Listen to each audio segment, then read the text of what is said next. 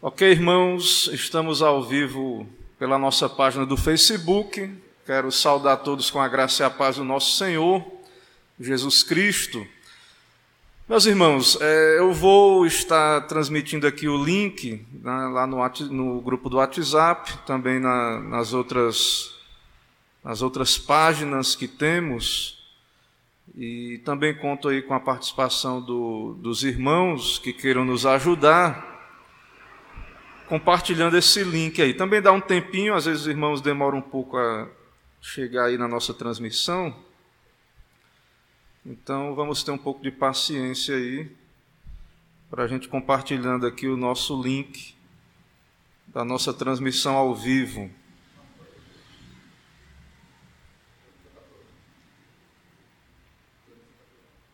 Como?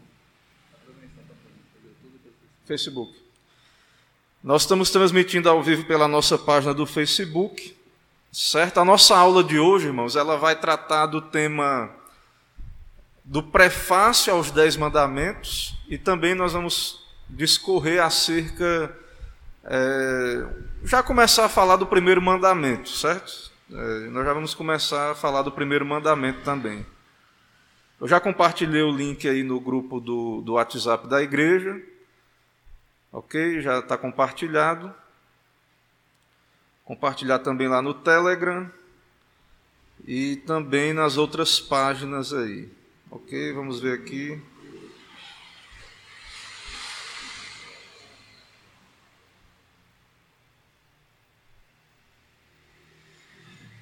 Pedir mais um pouco de paciência aí dos irmãos.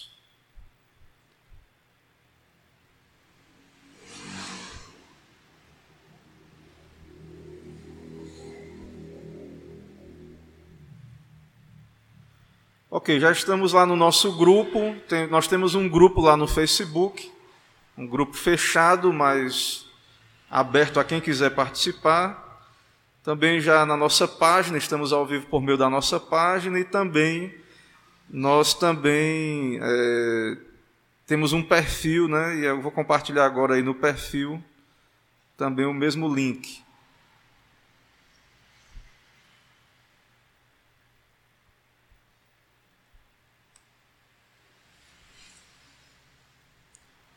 Ok, compartilhado. Irmãos, nós já oramos aqui, fizemos a nossa oração inicial, então nós vamos efetivamente para a exposição do assunto, ok?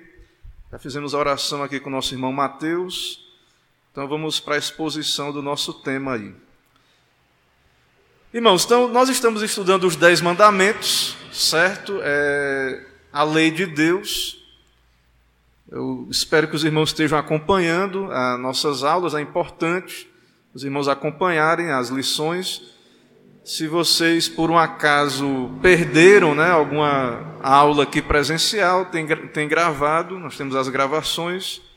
Então, peço aos irmãos que, se possível, se dediquem a estar tá revisando esse conteúdo para a gente avançar e ter um aproveitamento maior e melhor. Ok? É, nós iremos usar a nossa tradução aí, né, da Bíblia, Almeida Revista Atualizada, nossos símbolos de fé e o Catecismo Maior comentado, certo? Eu vou usar o Catecismo Maior. É, tem outros livros aí, tem um material também para quem. Eu sei que nem todos, todos têm acesso, irmãos, mas eu quero só falar porque tem alguns irmãos, às vezes, que têm alguma facilidade com, com o inglês e tem tudo gratuito, viu? É tudo domínio público na língua inglesa. Então, tem um material muito bom que eu quero recomendar, que é um livro do Thomas Watson, que é um comentário dos Dez Mandamentos, que é gratuito no site da Amazon.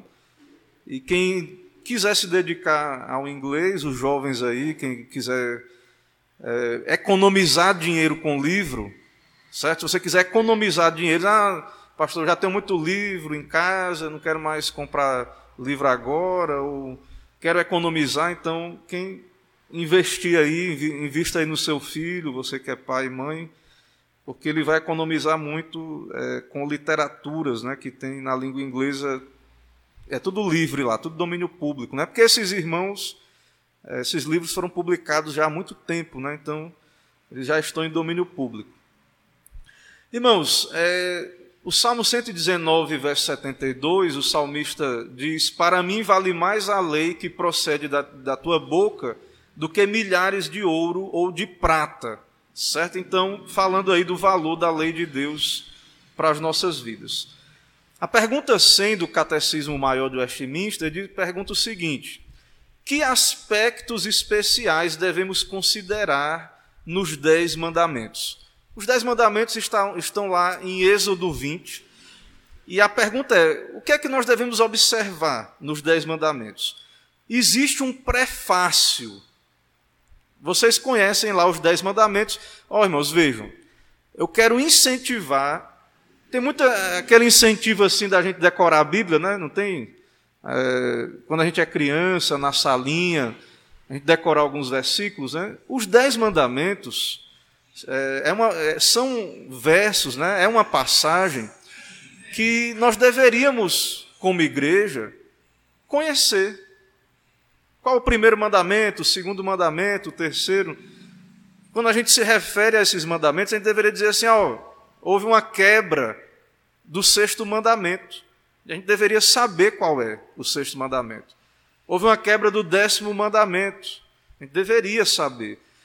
Então nós devemos estar estudando esses mandamentos, certo? Nós estamos estudando aqui na igreja. É, a nossa federação de mocidades também está estudando, eu estou acompanhando eles lá.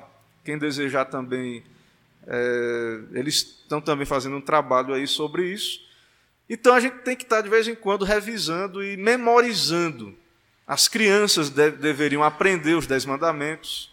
Né? E, então, você que é pai, você que é professor, você deveria aproveitar bem esse conteúdo e tentar transmitir no nível para as crianças, certo? É claro que o que a gente está falando aqui tem um, um, é um pouco mais apurado, né? mas é, os pais, os educadores, a, a, as pessoas, é de interesse público essa questão, porque nós vamos falar aqui da ética cristã, da lei de Deus, dos mandamentos de Deus. Então, é, é muito importante. E é importante lembrar que antes dos dez mandamentos tem um prefácio. E depois vem os dez mandamentos. Então, nós não ensinamos os dez mandamentos pulando o prefácio. Certo? Nós não ensinamos os dez mandamentos pulando o prefácio. Qual é o prefácio dos dez mandamentos? Né? Se você quiser abrir lá em Êxodo 20, lá em Êxodo, no capítulo 20, você vai encontrar lá,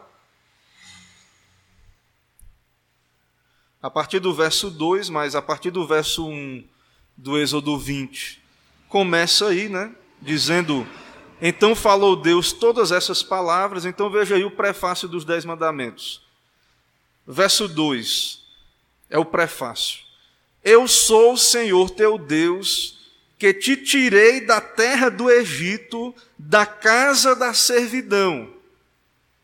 Qual é o primeiro mandamento? Verso 3: Não terás outros deuses diante de mim. Então, esse é o primeiro mandamento. Mas qual é o prefácio? Eu sou o Senhor teu Deus, que te tirei da terra do Egito, da casa da servidão. O que é que Deus está dizendo aí nesse prefácio para nós?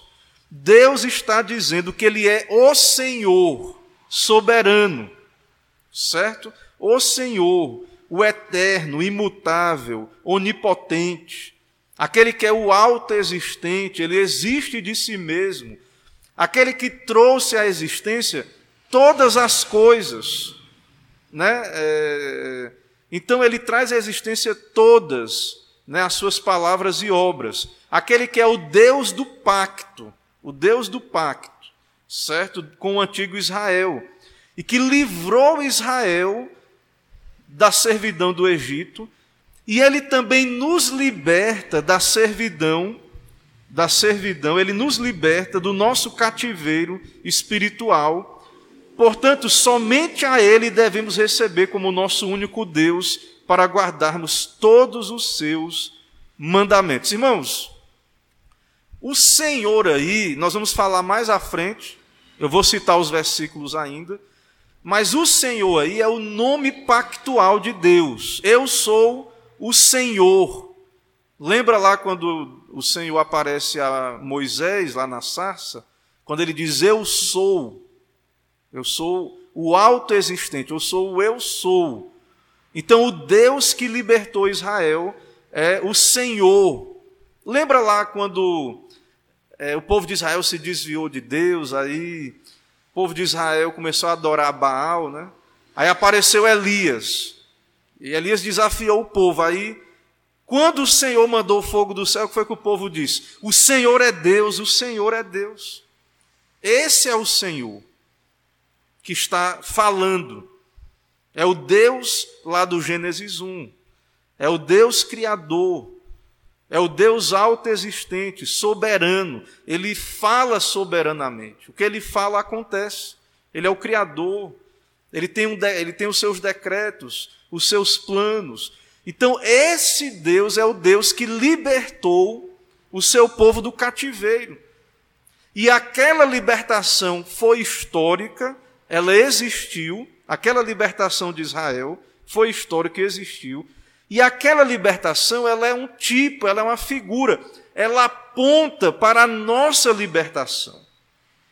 É esse Deus que nos liberta do nosso cativeiro espiritual, do pecado, de Satanás. E ele, ele nos liberta para o quê? Para a salvação, mas no que consiste essa salvação? Regeneração, santificação. Ele nos liberta, irmãos, para que nós guardemos os seus mandamentos. Jesus é Salvador, mas ele também é Senhor. o Evangelho, a salvação que é pregada, e muitas, muitas vezes ela não é pregada dessa maneira, as pessoas não entendem. Elas acham que Jesus é só para na hora do aperto delas, livrar elas do inferno. Mas Ele é Senhor, Ele entra em aliança conosco, nós entramos em aliança com Ele, e nessa aliança, Ele se revela como Senhor, e é o nosso dever obedecê-lo, andar em santidade, obedecer à Sua lei, os seus mandamentos. Claro que nós não conseguimos, né? Eu já tratei disso antes mas é, esse é o padrão de Deus para nós, e pela graça nós devemos buscar fidelidade a Ele e pedir perdão e andar em humildade e arrependimento quando pecamos. Tem várias referências bíblicas aí, são muitas, eu não vou ler todas, mas tudo isso que está sendo dito aí, certo? Na verdade, eu nem colei as referências aí, mas tem aí Êxodo 23, né? tem Isaías 44, 6. Cada assunto desse que o catecismo cita está aí nas referências. O prefácio aos Dez Mandamentos, a soberania de Deus, Êxodo 3,14, a autoexistência de Deus, ele se revela lá na sarça. Êxodo 6,3, a revelação do nome, do nome o Senhor. Vamos ver aí, Êxodo 6,3, a revelação do nome o Senhor. Êxodo capítulo 6, verso 3. Aparecia a Abraão, a Isaac e a Jacó como Deus Todo-Poderoso, mas pelo meu nome, o Senhor, não lhes fui conhecido. Certo? Atos 17, 24, etc. Está aí salvo aí na tela todos os versículos que o catecismo cita sobre o prefácio aos dez mandamentos. Certo? Irmãos, então vamos aqui Sim.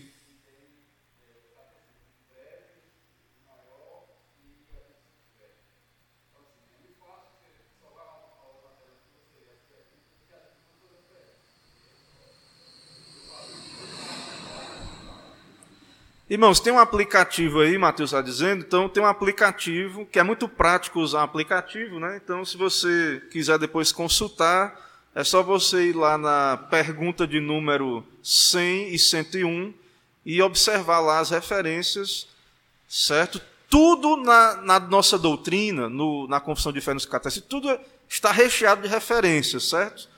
É, tudo tem base na escritura. Então, nós também estamos aí para em breve comprar o livrinho, esse material impresso de bolso, para repassar aí a preço de custo aos irmãos. Então, é, fiquem atentos aí. E também sites lá no Google, se você der um Google, é, ou então, se você não gosta do Google, né, outra plataforma aí qualquer de busca, se você colocar lá Catecismo Maior de Westminster, vai aparecer o site do Monergismo, e lá também é muito prático você ver essas referências, certo? Irmãos, por que, que o prefácio é importante aos Dez Mandamentos? Porque faz parte dos Dez Mandamentos, certo? Na verdade, a Bíblia é um livro. A gente tem que respeitar a Bíblia como um livro, né? Então, é, essa coisa de ler a Bíblia totalmente picotado, né? E, e, e ficar pulando, descontextualizando. Então, se você coloca lá na parede da sua casa um quadro com os dez mandamentos que não tem um prefácio, é, isso prejudica a interpretação, a leitura. Tem gente que coloca, né? Já viram? É, tem gente que coloca, às vezes, versículos é, na casa, lá na parede, até pode ser uma coisa boa para decorar, ali você memorizar, né? um auxílio. Mas, irmãos, nós devemos ler o prefácio dos Dez Mandamentos. Ele é muito importante, faz parte dos Dez Mandamentos, porque ele é a base, é o alicerce. Então, é um motivo pelo qual devemos obedecer aos mandamentos.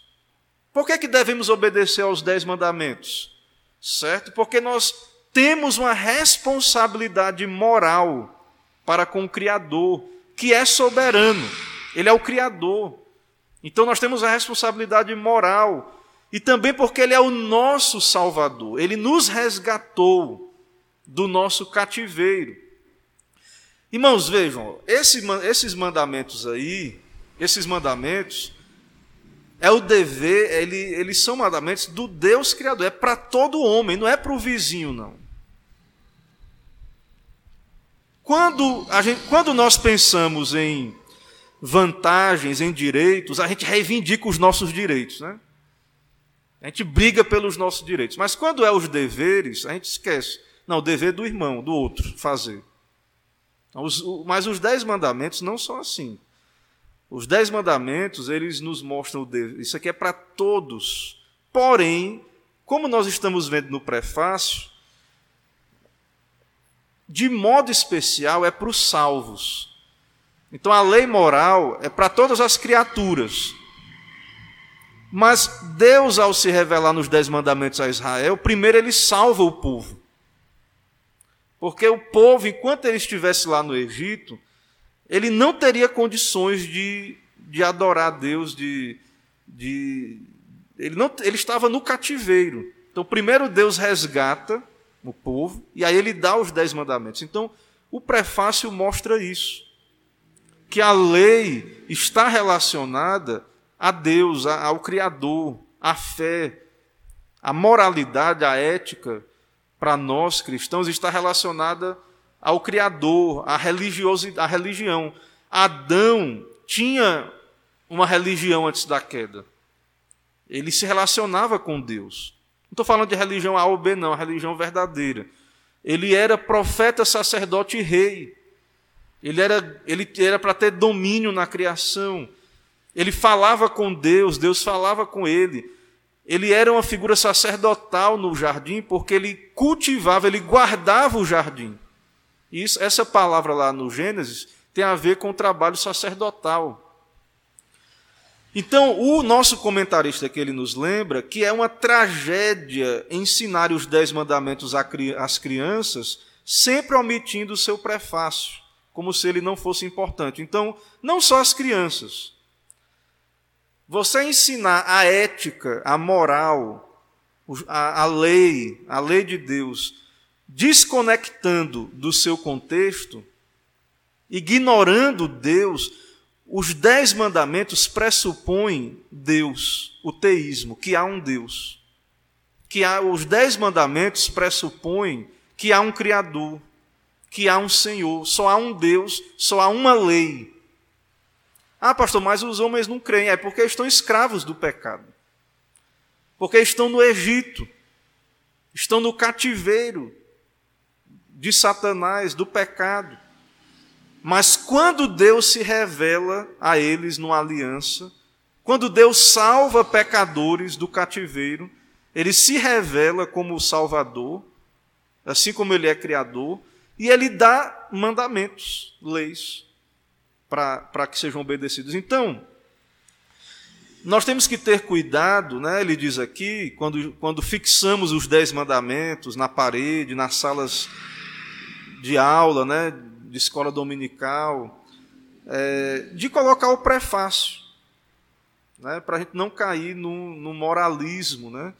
É, e desconsiderar é, a salvação, que Deus primeiro nos salva, depois nos dá mandamentos. Então, a desconsideração do prefácio dos Dez Mandamentos é, demonstra, é um sintoma do declínio religioso dos nossos dias.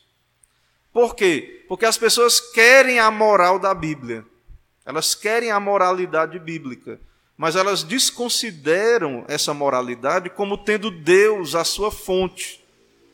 Então, para as pessoas, a moral, a ética, ela é fundamentada na, na sabedoria do homem, nas descobertas humanas, no bem-estar da sociedade, no pragmatismo, naquilo que é útil, na utilidade à sociedade.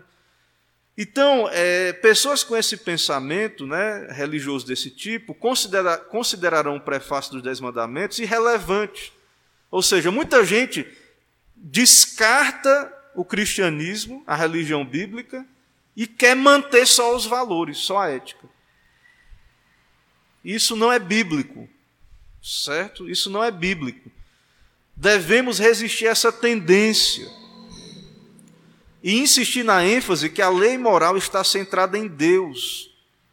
O prefácio estabelece a autoridade respaldada que respalda a lei moral. Então, a base, por que, que eu não devo roubar, cobiçar, adulterar, por que, que eu devo guardar um dia em sete? Por que, que eu, devo, eu não devo fazer ídolos?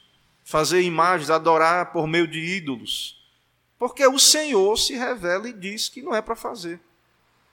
A base da obediência não é o senso comum, não é, é a descoberta humana. A base é: eu sou o Senhor que te tirei da terra do Egito, da casa da servidão.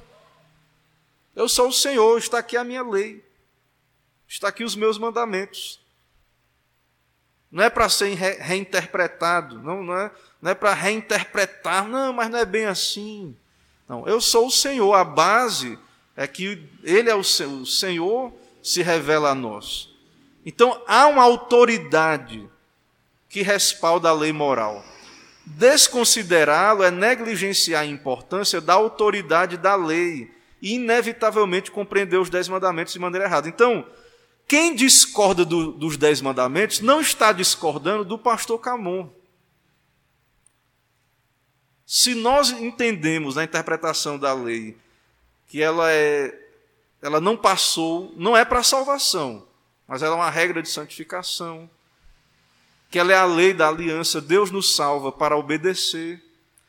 Quando, eu, quando nós, né, e nós que temos a responsabilidade de ensinar, quando eu ensino aqui, como pastor, ensino o que a Bíblia está dizendo sobre, por exemplo, o dia do Senhor, qualquer outro mandamento, e a pessoa diz: Ah, mas não concordo.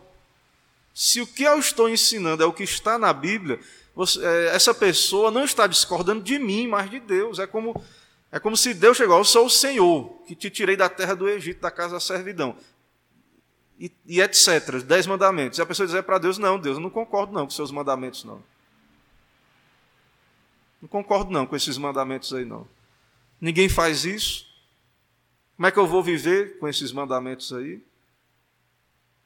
É, então, se essa pessoa considera a lei de Deus um fardo, né? É, irmãos, nós devemos amar a lei de Deus.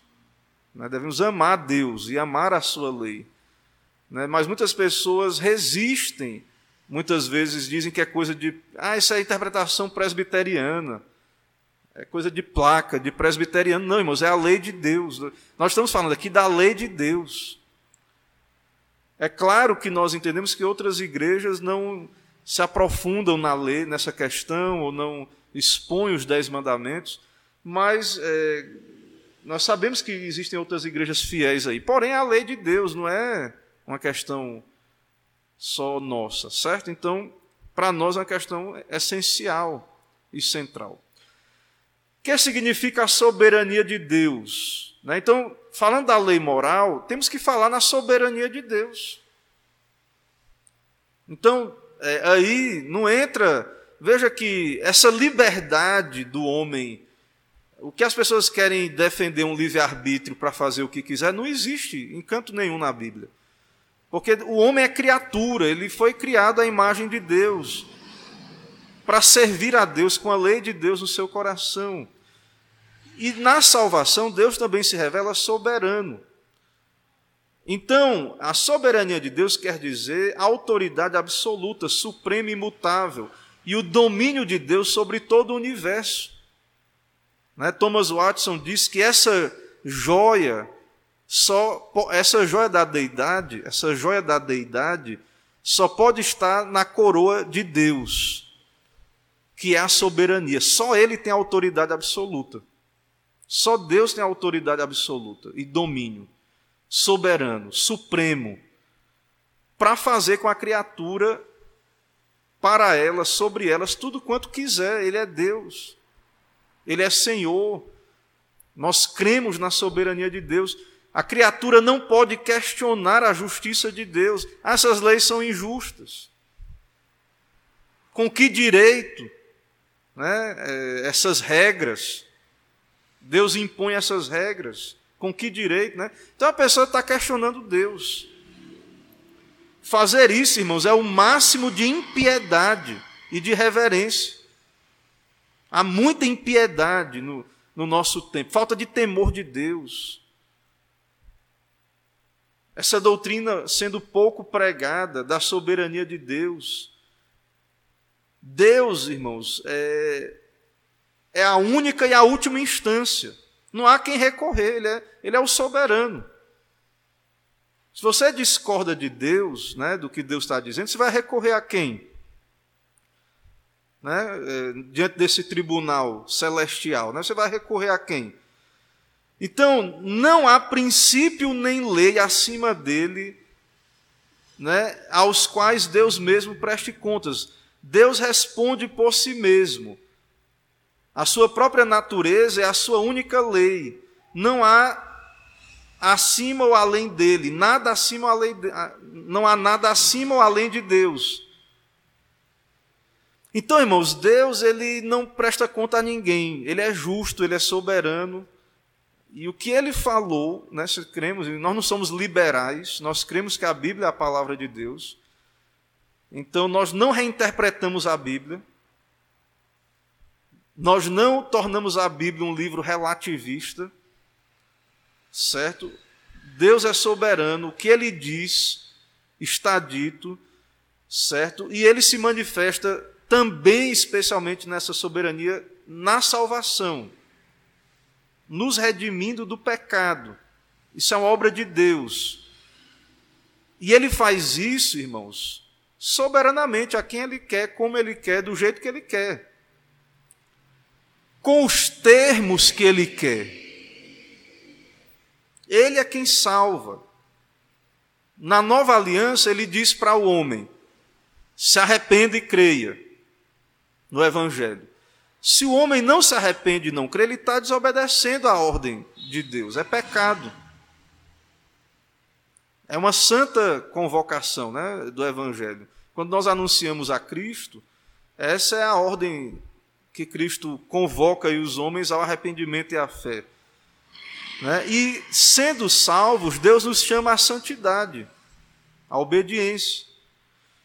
Então, é, Deus ele está ele tá acima, né? Então ele é, ele é ele é santo, né? Ele não vai quebrar a própria lei dele, é claro, né? A lei já é uma revelação do caráter dele, da santidade dele.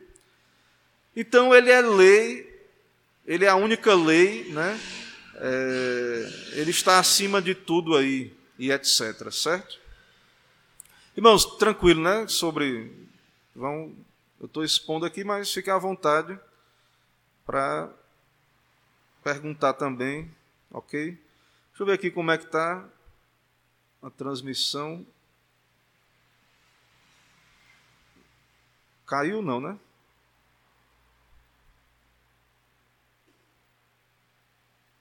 Vamos ver aí as, é, se não caiu.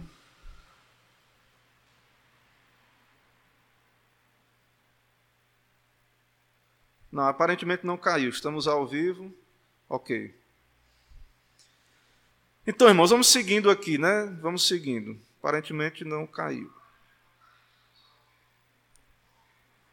Seguindo então. É...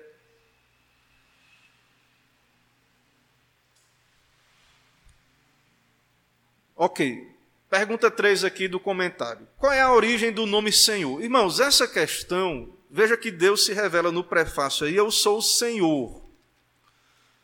E muita gente, você vê aí as pessoas na internet, perde um tempo lerdo com essa discussão e sobre o nome de Deus. Né? Alguns grupos aí se perdem aí sobre isso. É, e está aí na palavra de Deus, né? É uma tradução que temos em mãos, né?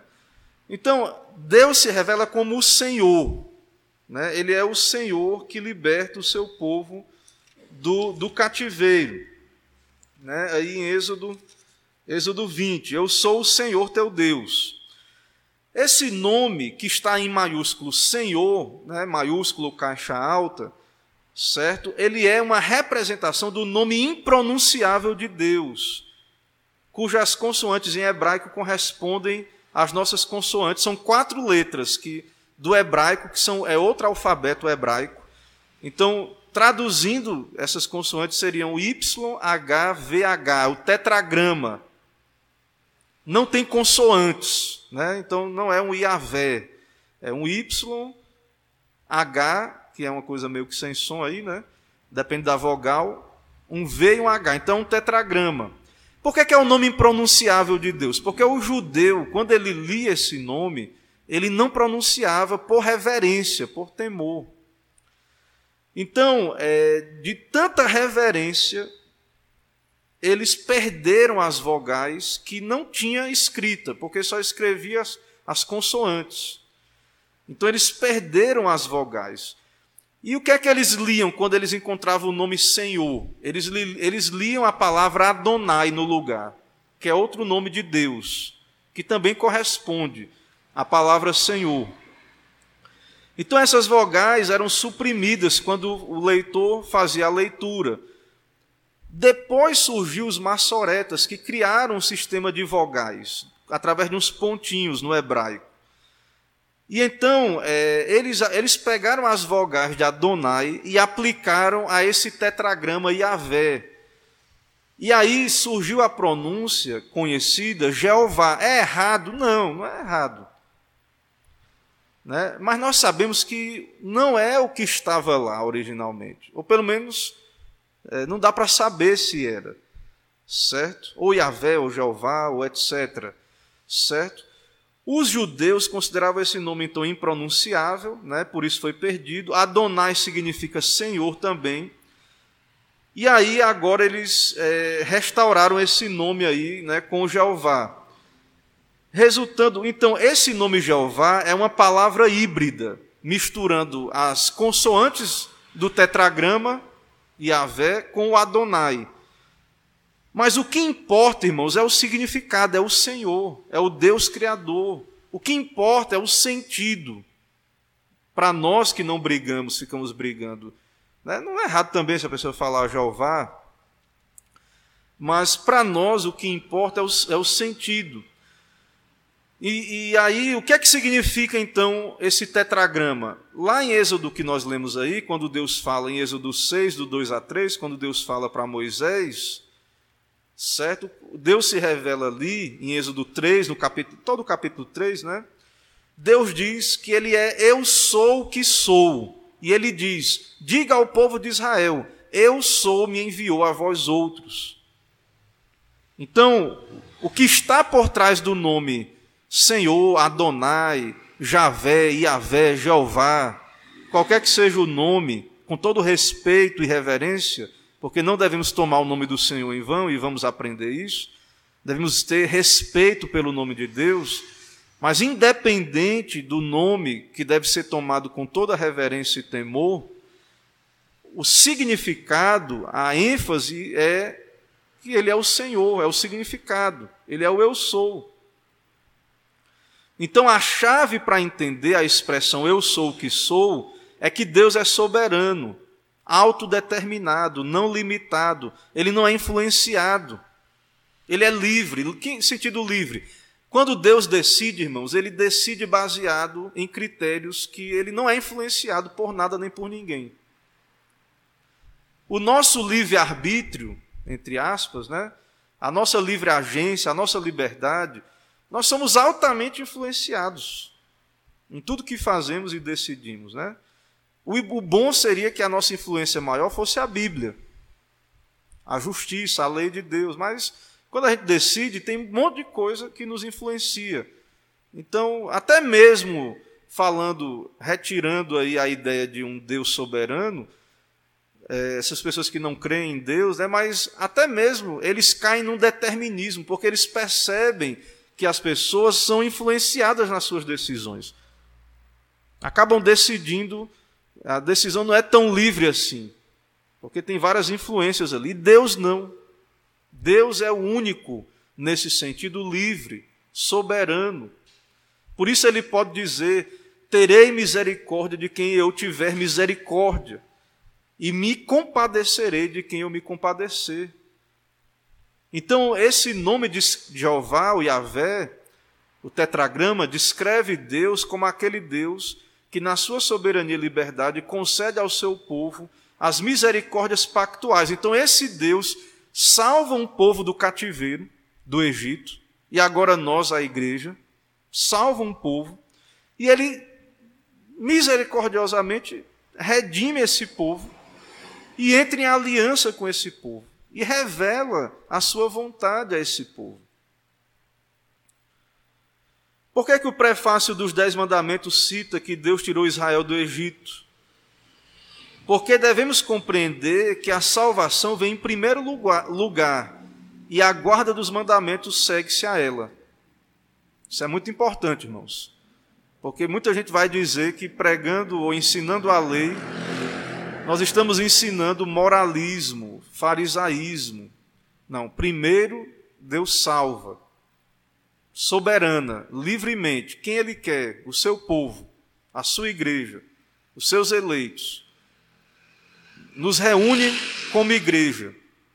E agora ele chega para nós e diz: Está aqui a minha lei, está aqui a minha, a minha vontade, que vocês sejam santos. E como é que eu sou santo? Está aqui os meus mandamentos.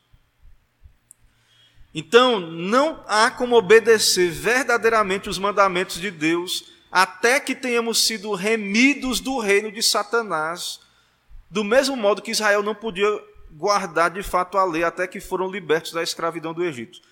Irmãos, ó,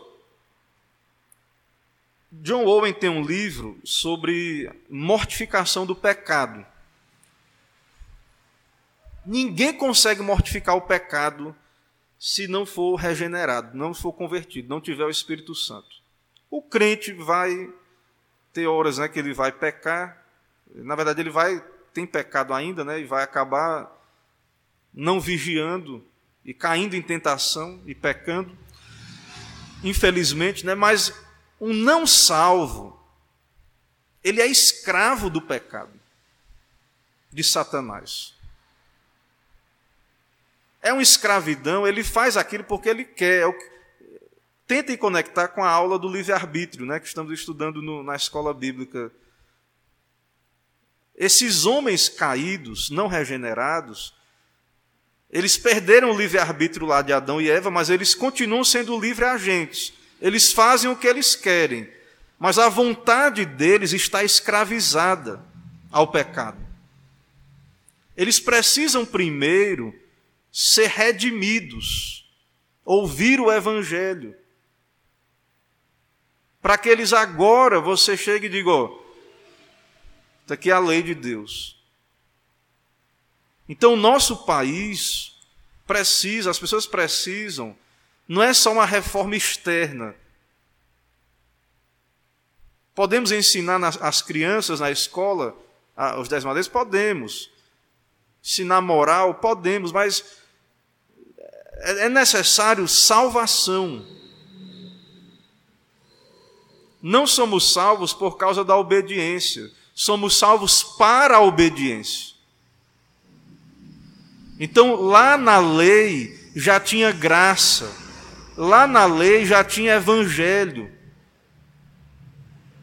Nós não pregamos lei desconectada do evangelho. De fato, a lei desconectada do evangelho só vai matar. Vai ser uma letra morta. Depois lá você vê no Novo Testamento vários momentos que Paulo está criticando a lei, ele está falando da lei como letra desconectada do Evangelho, da graça. Então, de fato, a lei mata. Porque a lei, ela, ela atiça as cobiças. E ela não dá graça para que a pessoa. A lei só diz obedeça, mas ela não dá graça para que o pecador consiga obedecer. Quem concede graça é o Evangelho é o Espírito, é Cristo. Então, desde Adão, desde a queda de Adão, a salvação, é, desde a queda de Adão, que a redenção tem sido a base da obediência. Então, desde depois da queda, tem que ter salvação para ter obediência. Tem que ter graça. A obra da redenção impõe-nos a obrigação de obedecer à lei de Deus. E a salvação é que nos leva à obrigação de santidade, de obediência. Todos. Ah, pastor, então quer dizer que os não salvos não têm que obedecer a Deus, os dez Não, tem sim, porque são criaturas. E nunca vão deixar de ser criaturas. E a lei nunca vai passar. Então eles têm a obrigação.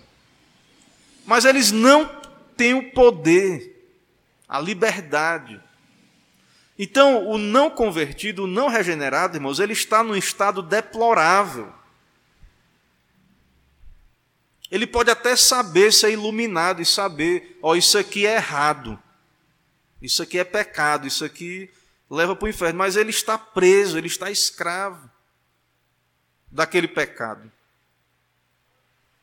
Ele não consegue mortificar o pecado. Ele precisa do Evangelho, ele precisa de Cristo. E é por isso que nós pregamos o Evangelho, tanto no Antigo Testamento quanto no Novo. Porque tem Evangelho tanto no Antigo Testamento quanto no Novo. O prefácio dos Dez Mandamentos é isso. Certo? É, esse é o prefácio dos Dez Mandamentos.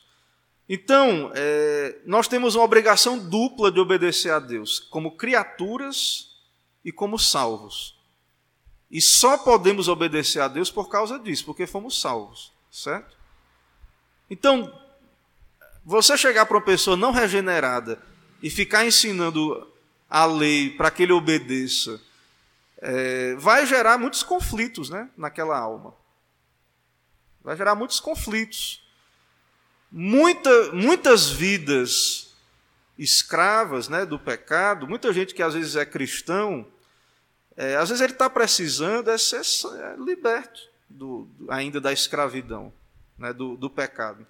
Então, é, muita gente não aguenta o, moralismo dentro das igrejas, não, muitos púlpitos não pregam o evangelho, é, um, é uma pregação sem Cristo, sem Deus, sem evangelho. E aí a pessoa, quando ela fica numa idade, quando o pecado cresce na vida dela, ela não aguenta e sai da igreja. Porque muitas vezes ela nunca entendeu o Evangelho. Nós, como líderes, pastores, pais, professores, muitas vezes temos dificuldade por falta da falta de conhecimento, né, dessas verdades de modo mais claro, e a gente só dá carão nos filhos e não aponta para a cruz. Não diz, oh, meu filho, se você está escravo desse pecado, você tem que nascer de novo. Você tem que se converter ainda, talvez. Será que não é isso o problema? Será que não é essa a situação?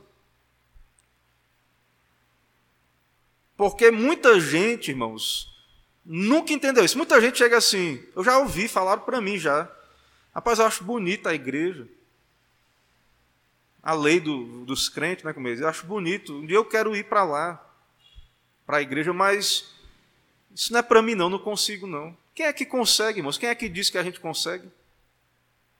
Ninguém consegue obedecer à lei. Ninguém consegue, se, se não nascer de novo, é escravo do pecado. Pode tentar reformar ali externamente, é, se esforçar, mas vai cair, vai voltar de novo. Vai ser como a porca lavada que volta à lama. Se você não, não nascer de novo, é como você pegar um porco, dar um banho nele bem bonitinho, na hora que você soltar, ele corre de novo para a lama. Porque a natureza tem que ser transformada. Então, essa é a importância do prefácio aos Dez Mandamentos. Tem que ser ensinado, tem que ser pregado. Certo? Por que então, é, então, por que é que fala do cativeiro da casa da servidão? Então, irmãos, o crente verdadeiro, regenerado, é alguém liberto da amarga servidão. Então, é, a escravidão do pecado é amarga. Quando alguém, quando Deus começa a converter alguém pela obra do Espírito, convencer, ele começa a perceber que ele é escravo, que é, ele começa a perceber que ele está perdido. Mas essa libertação não é conquista nossa, mas é uma obra de um Deus soberano. Eu sou o Senhor que te tirei da casa da terra do Egito, da casa da servidão. Só Deus pode tirar o pecador da servidão, da escravidão de Satanás, do pecado. Só Deus pode. Não é por obediência à lei. Então, muita gente acha, não, é muito bonito ser crente, mas eu não consigo. No dia que eu conseguir resolver aqui, melhorar, eu vou me reformar aqui, vou melhorar. No dia que eu parar de beber, de fumar, no dia que eu parar, abandonar o vício, a jogatina, aí eu, eu vou para a igreja. Não, você precisa ser salvo primeiro. Esse pecador precisa ser salvo. E aí então ele vai conseguir ser transformado, obedecer à lei de Deus, os mandamentos de Deus. Certo? Então, nós devemos pregar como bíblicos, né? Que ninguém pode se salvar. Essa é uma obra soberana de Deus. Igual como aquele pessoal que estava no Egito, estava lá escravo. Pode ler lá o livro do Êxodo. Deus foi lá, se revelou a Moisés, mandou Moisés e tirou o povo e pronto. Eles não escolheram isso a princípio, né? Depois eles, Deus entrou em aliança com eles, eles responderam entrando em aliança com Deus. Ok? Quais são as duas obrigações que a obra da redenção nos impõe? Fidelidade somente a Deus como nosso único Deus. Então, um salvo não pode ter outros deuses. Obrigação da obediência. Em segundo lugar, obrigação da obediência guardarmos os seus mandamentos. Então, irmãos, a salvação tem sido pregado um evangelho é, que alguns teólogos chamam de graça barata, onde é só aquele evangelho assim para é, para as pessoas assim, ó, você é um pecador, vai para o inferno e Aceite Jesus como Salvador para você não ir para o inferno. Mas não há uma ênfase em aceite Jesus como Senhor. Entendeu? Não há uma ênfase. Porque, como Salvador, muita gente quer. Muita gente quer um Salvador. Mas as pessoas não querem um Senhor, porque elas querem uma graça barata né, elas, elas não querem é, buscar a Deus nesse sentido de, de ser transformadas, de abandonar a velha vida, porque a escravidão do pecado, o escravo de Satanás, ele ama aquela escravidão. Ele ama aquele, aquele caminho mal de pecado enquanto ele não for convertido, enquanto o espírito não quebrantá-lo. Então, é, ao ser salvo, se você é um salvo verdadeiro, ao ser salvo, e aí você tem que entender que agora você é de Cristo. Você foi comprado com um preço, resgatado. E agora a sua fidelidade e obediência é, deve ser absolutamente, absoluta a Deus, acima de tudo. Certo? Eu acho que não vai dar tempo. Não vai dar tempo a gente tratar do primeiro mandamento, não. Eu vou encerrar para abrir para perguntas, né? E ler se tiver alguma pergunta aí no, na internet. Eu só quero encerrar aqui a exposição com a pergunta 102, que eu não vou expor, é só a pergunta e a resposta, para abrir para a pergunta, certo, irmãos? Qual é a essência dos quatro mandamentos que contém o nosso dever para com Deus? Nós só vamos ver os quatro mandamentos, começar a partir da próxima aula. Mas qual é a essência dos mandamentos? Catecismo responde: a essência dos quatro mandamentos que contém o nosso dever para com Deus é amar o Senhor, nosso Deus, de todo o nosso coração, de toda a nossa alma, de todas as nossas forças, de todo o nosso entendimento. Qual é a essência? Amor. Qual é o problema, do, qual é o pecado? Nós amamos outras coisas e não Deus. Lá no jardim, a serpente mostrou a, a, o fruto para Eva, disse: Ó, oh, bom, né? Bonito dá conhecimento. E aí Eva amou aquela escolha mais do que obedecer a Deus, né? o que aquilo significava. Adão, do mesmo jeito, quando comeu. Então, é, na essência do a essência da lei é amar. Então, como regenerados, a lei não vai ser um fardo. Não deveria ser. Porque nós devemos fazer essas coisas por amor a Deus. Mas eu vou ver, nós vamos começar então a ver o primeiro mandamento só na próxima aula. Irmãos, vou encerrar aqui a exposição e abrir para perguntas se tiver participações. Presbítero Romeu, diga lá.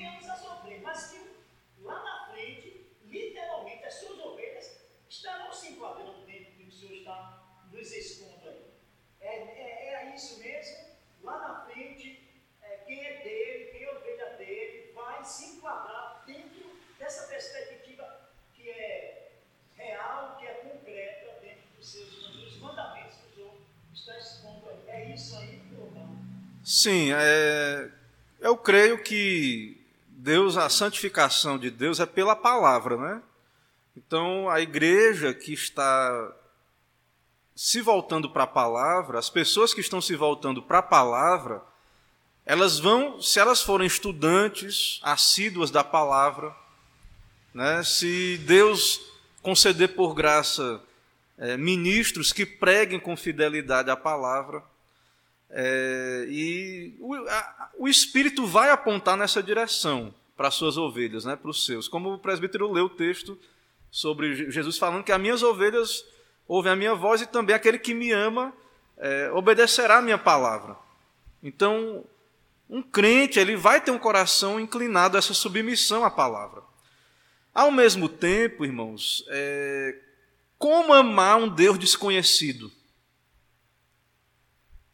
Como temer um Deus que não conhecemos, as suas leis? Como saber o que é pecado, o que é santidade? Se eu não conheço, eu não escuto dessa lei, entende? Então, quando nós negligenciamos como igreja a exposição da lei, dos mandamentos, quando isso não tem lugar na nossa família, na igreja, na família cristã, na, na igreja de Cristo, é, vai haver uma debilidade. Agora, na soberania de Deus, Deus vai de, tratar com os seus, com as suas ovelhas. Se elas desviarem, ele vai. Porque assim, a lei, né, alguém já disse aí, que a lei ela é como um, um, um bastão, que uma vara, que assim, a lei, assim, sem falar, tentando abstrair ela da graça do Evangelho. A lei, ela bate. Então a lei é como uma vara que bateu lá no Adão que estava atrás da moita, para ele correr para Cristo. Então a gente tem que falar da lei, né, mas nós sabemos que a lei, ela, ela não traz a solução, ela de, considerando a lei de modo ali isolado, ela não traz a solução. Porém, as pessoas têm que entender que de fato isso é contra Deus, se tem alguma coisa errada. Mas nós devemos pregar o Evangelho. Mas, independente das pessoas se converterem ou não, nós temos uma utilidade, é porque nós já passamos na, na aula anterior, né? teve umas aulas anteriores aí, que é qual a utilidade da lei para os não regenerados. Então, tem uma utilidade, depois é só dar uma revisada lá, né? para dar uma olhada lá. Tem uma utilidade para os regenerados e os não regenerados. Então, os regenerados, ao serem expostos a própria leitura bíblica, a disciplina de Deus nas suas vidas, ao ministério sadio, eles vão aprendendo a amar a Deus mais e mais, conhecer mais a Deus, quem é Deus, soberano, a sua santidade, e vão aprendendo a amar a lei de Deus. Isso vai, vai sendo trabalhado pelo Espírito Santo. E essas pessoas que, ao serem pastoreadas, resistem a Deus, isso é um alerta, é um sinal de alerta bem grande. Como eu falei no começo. Porque as verdadeiras ovelhas não vão ouvir a minha voz, não. Eu sou a voz humana. Elas vão ter que ouvir a voz do Supremo Pastor. E quem está falando, quem está falando na lei, não sou eu. É Deus que está falando. Então, quando na igreja você, quando você como pai, professor, pastor, você começa a pregar e as pessoas não gostam, não querem, né, resistem ao ensino que é fiel à Escritura, é, é um, isso é um sinal, pode ser um sinal de um cristianismo fraco, que não foi bem instruído, e Deus tá, pode tratar com essa pessoa ainda, ou isso pode ser um alerta vermelho, porque como é que uma ovelha não tem prazer na voz do, do pastor, que não sou eu, né? falando do Supremo Pastor mesmo. A minha voz pode até ser desagradável, né? Para aquela pessoa, mas a voz do Supremo Pastor. Como é que a ovelha não gosta de ouvir a palavra de Deus, a lei de Deus sendo explicada? Não tem prazer na lei de Deus. Então isso coloca em alerta. Porém, se é uma ovelha genuína, é, eu creio com o presbítero Romeu que ela, deu, ela vai submeter. Mas nós não podemos ignorar que tem há, bodes. Dentro da igreja há o joio e o trigo. Então, ser fiel, pregar a, a, o evangelho, a lei, vai desagradar. Só que essas pessoas têm que entender que elas estão desagradadas não é com a igreja presbiteriana, com o pastor Camon. Elas estão se desagradando, elas têm que resolver o problema delas com Deus. Né? Elas têm que resolver o problema delas com Deus. Ou então passar por essa vida é, como um crente fraco, resistente, obstinado, uma ovelha trabalhosa, como aquele filho né, que dá trabalho. Que o filho vai ser sempre amado, né? É, o filho vai ser amado, mas vai ser um, um filho né, que vai dar só trabalho e pronto. Vai ser salvo como que pelo fogo. Né? E, e aí, não vou nem entrar na questão dos galardões, né? que tem muita gente que não gosta de falar disso porque acha que vai criar uma. Ah, então. Um, um moralismo também de galardões. Não, mas. Mas é isso. Então eu creio sim né, que a verdadeira ovelha vai acabar. Mas é importante a leitura sistemática da Bíblia, é importante a oração, é importante a pregação, o ensino na igreja, porque o que a gente vê aí é quando nós negligenciamos esse ensino, as pessoas acham que pode servir a Deus do jeito que quiser, cada um serve a Deus do seu jeito. Não há regra, não há padrão, não há. Né, é, as pessoas, cada um inventa um modo de culto, de adoração, né, uma ética. E tudo na nossa vida está relacionado a Deus, é o que nós vamos ver na próxima aula. Né? Na próxima aula. Então, correto o presbítero Romeu usar o seu, a sua profissão para glorificar Deus, para apontar para Cristo, para Deus. Só que isso, tenha calma que a gente vai ver isso na próxima aula. Irmãos, eu não vi nenhuma pergunta aqui no, no chat aqui, eu só quero então enviar saudações ao irmão Maxwell, né, minha mãe, Luísa Praciano, está aí participando mais uma vez, irmã Mônica, irmã Nath, Diácono Emerson, Graça e Paz, irmã Gisele, irmã Magnólia, irmã Luciana, irmã Jose Matos, né, conhecida também como irmã Emily. É... Mais alguma participação? Acho que deu para entender, né? Vamos orar então para a gente concluir nossa classe aqui. Oremos ao Senhor.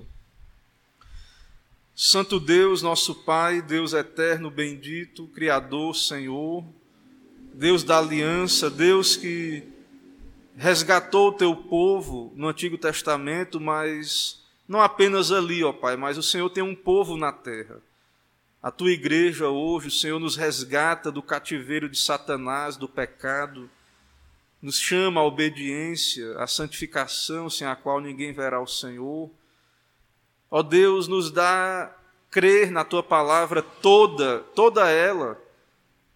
Não nos permita, ó Pai, reinterpretar, negligenciar, amputar a tua palavra, pedaços dela, mas que possamos abraçá-la por inteiro como nossa regra de fé e de prática e entender, ó Deus, que o Senhor nos salva soberanamente e nos dá a tua lei para que obedeçamos de coração, porque aquele que ama a Cristo obedecerá os mandamentos, como vemos o, versículo ali no Evangelho de João.